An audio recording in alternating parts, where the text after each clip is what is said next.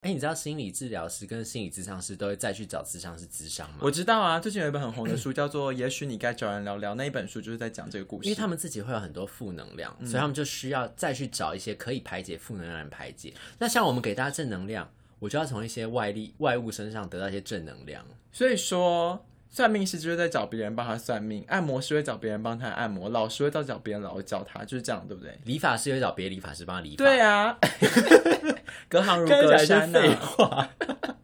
我觉得我们刚刚那一系列的废话，跟我们说我们要让最吵的人当风纪鼓掌是同一个道理。听众们还记得吗？的很脏的人当环保鼓掌，卫最生鼓掌啊，最懒惰的人当体育鼓掌。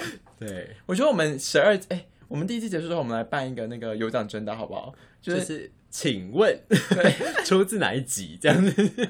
就是回考一些以前聊过的东西，看大家会不会答对。而且我觉得大家不是都发现我们节目真的走向是歪歪的，不会啊，像上一集第十集出来之后，柯小姐就说你们节目这集有点歪耶，然后他说我们散播一价值观些，的部分对对，对他说我们散播一些什么价值观，崩坏吗还是什么的？就是因为我们在讲一些什么呃结婚不啊结的好啊嫁的好不如离的好啦，什么这类的，就是关于一些跟主流价值观或是爸妈教给小朋友的正确价值观，所谓正确价值观比较不一样的价值观啦。尊 重哦。不知道为什么，我觉得我们说的是现实情况啦，就是一些台面下可以讲，但是不能在台面上跟大家分享的话。好，你刚刚讲到那个听众心灵粮食的部分，我要跟你分享的新鲜事就是，我上礼拜意外的就是参加了一个听众见面会，哈？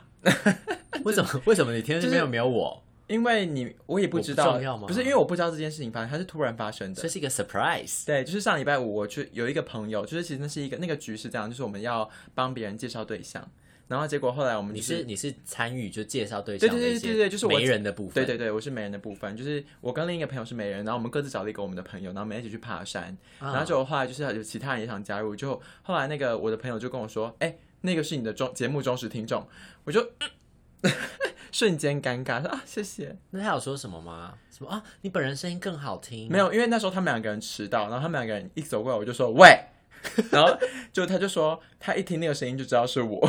那他也就雀跃嘛。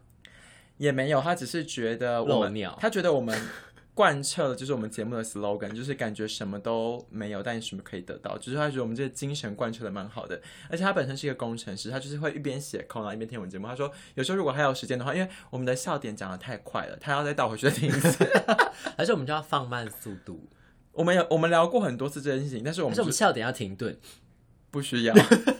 就是我们聊过很多次这种事，但是我们就是做不到。我觉得我们还是做自己就会好。越讲越快，你现在就越讲越快，我不是故意的啊。就是会很不自觉，因为我自己也是。就是我们可能情绪，我们的肾上腺素跟我们的语速会成等等或哦比是我们不想要让任何的空间留白，在我们讲话中间，就是想要灌满我们的声音在这整个空间跟时间。好，考，你哪一集有一个计程车司机说我们的笑点不够密集？嗯、第三集吧。对啊，哎，真的第三集哦，对啊，哦，就是那个在家防疫那一集，对对不啊。就我的意思是说，那个第三集那个司机他根本不是什么不够密集，是他听的听不懂，你知道吗对。？你为什么现在过这么久了，还要把那个 C 拿出来编？ 因为我是天蝎座，这是哪一集？这是哪一集？ 我们哪一集有强调过我们要是天蝎座？就是我们经常强调这件事。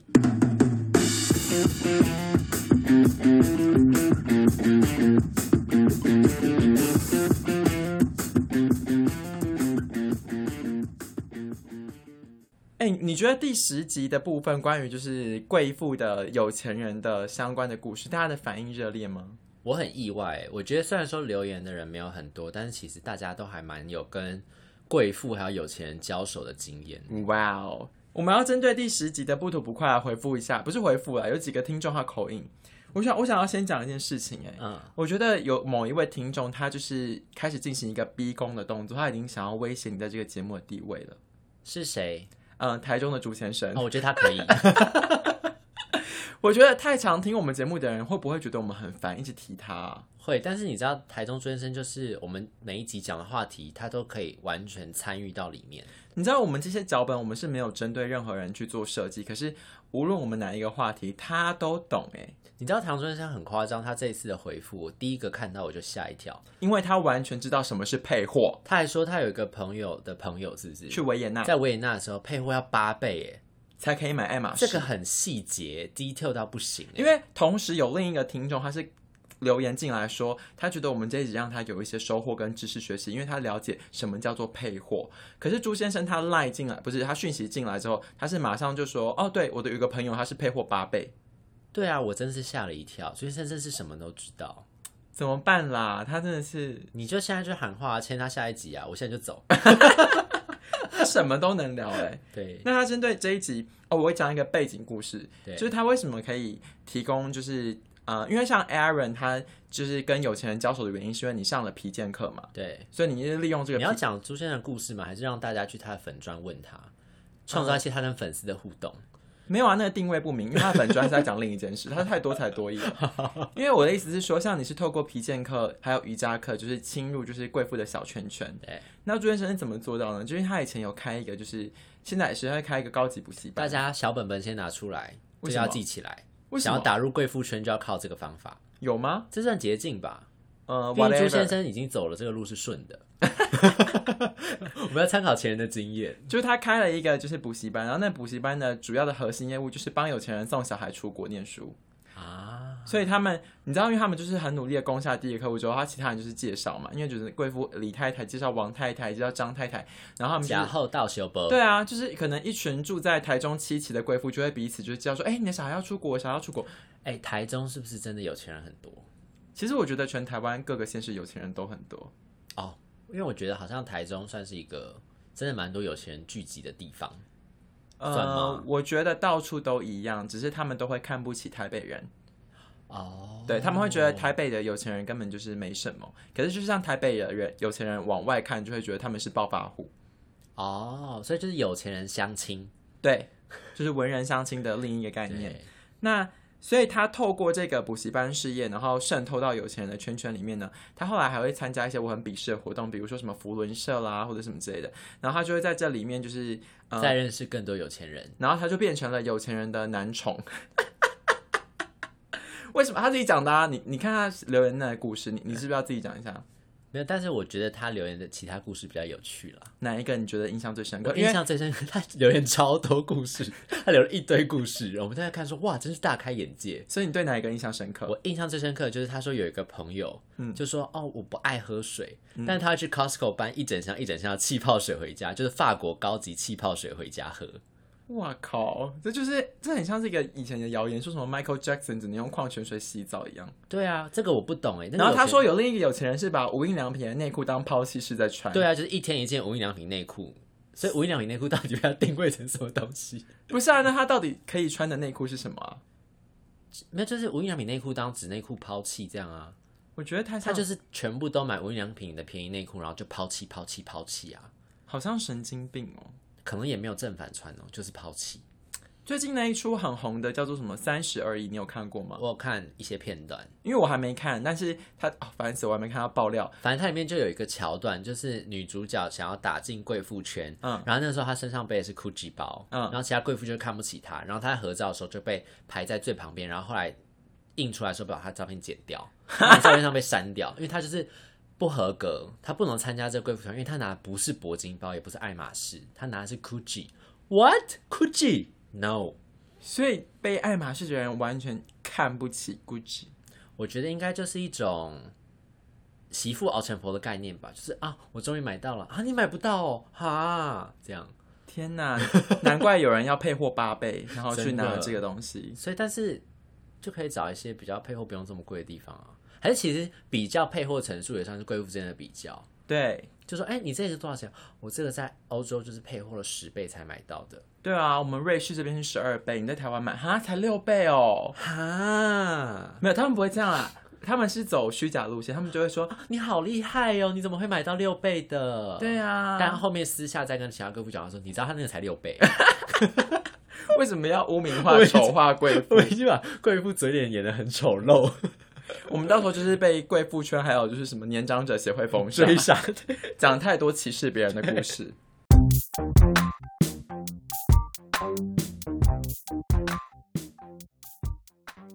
再来要聊一下我们另一位听众范江先生的故事。是范江先生他的这个有钱人的故事是什么是一呢？位有钱人的故事。嗯他的朋友，就是他那时候高中认识这个朋友，嗯然后这个朋友呢，因为大家高中的时候不是要在北车补习吗？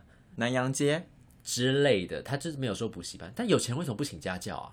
对啊，家有钱 啊，我知道，因为他怕无聊寂寞，他要交朋友，所以他重点其实交朋友，对他想要知道一般人的社会，哦他在做一些社会实验跟一些考察的部分，对平民考察，对反正总之，这位在平民生活考察的朋友呢，有钱人朋友呢，他爸妈就觉得说，哇，好辛苦哦，小孩就是在北车补习这么晚才会回家，危险，就在台北车站那边直接置产，买了一间三房两厅的房子，就是为了他补习下课之后直接去那边休息，然后第二天再去上课这样。听到这里还算合理，因为可能是一种投资。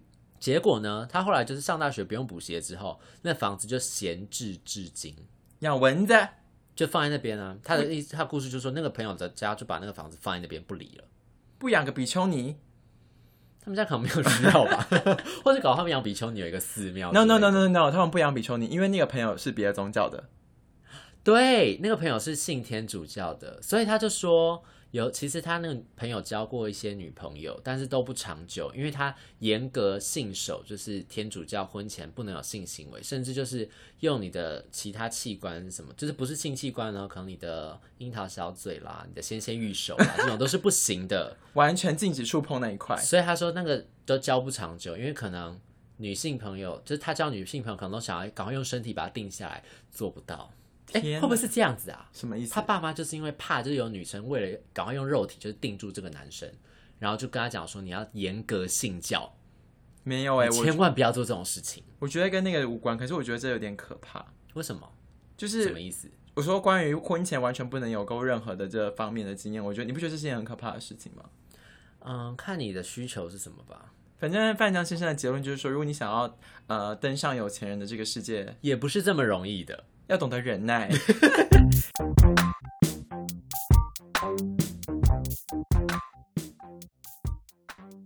接下来进入重头戏，没有啦，最后一个我觉得最后这个故事我很喜欢，台南柯小姐提供对，谭柯小姐真是我们的忠实听众，又提供了非常精彩的故事。这个故事就是又短又好笑。精彩到不行。反正这个故事就是他的一个朋友，嗯就是很有钱，然后就是爸妈就会让司机接送他，是一个小公举，所以她从来不坐捷运，不坐火车，不坐公没有车。所谓大众运输这件事情，就是司机接送这样。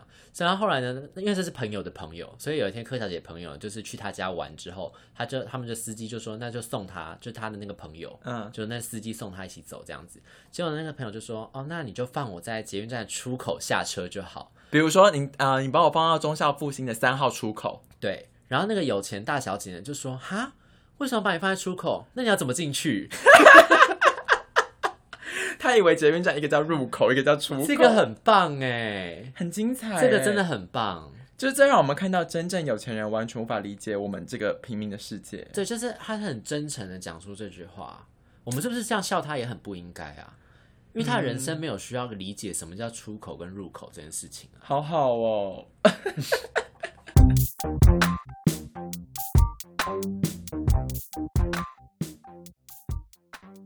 我真的不得不呼吁一下各位听众朋友、哎，嗯，我怎们么每个样礼拜四更新集数。如果你那一集有什么主题要留言的话，你可不可以礼拜天晚上之前留言？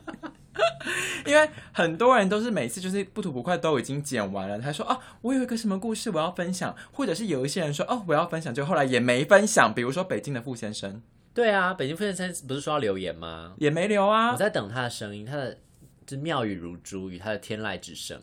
好，那我们这期 ending 就是请北京傅先生快点留言，就是说你拜拜。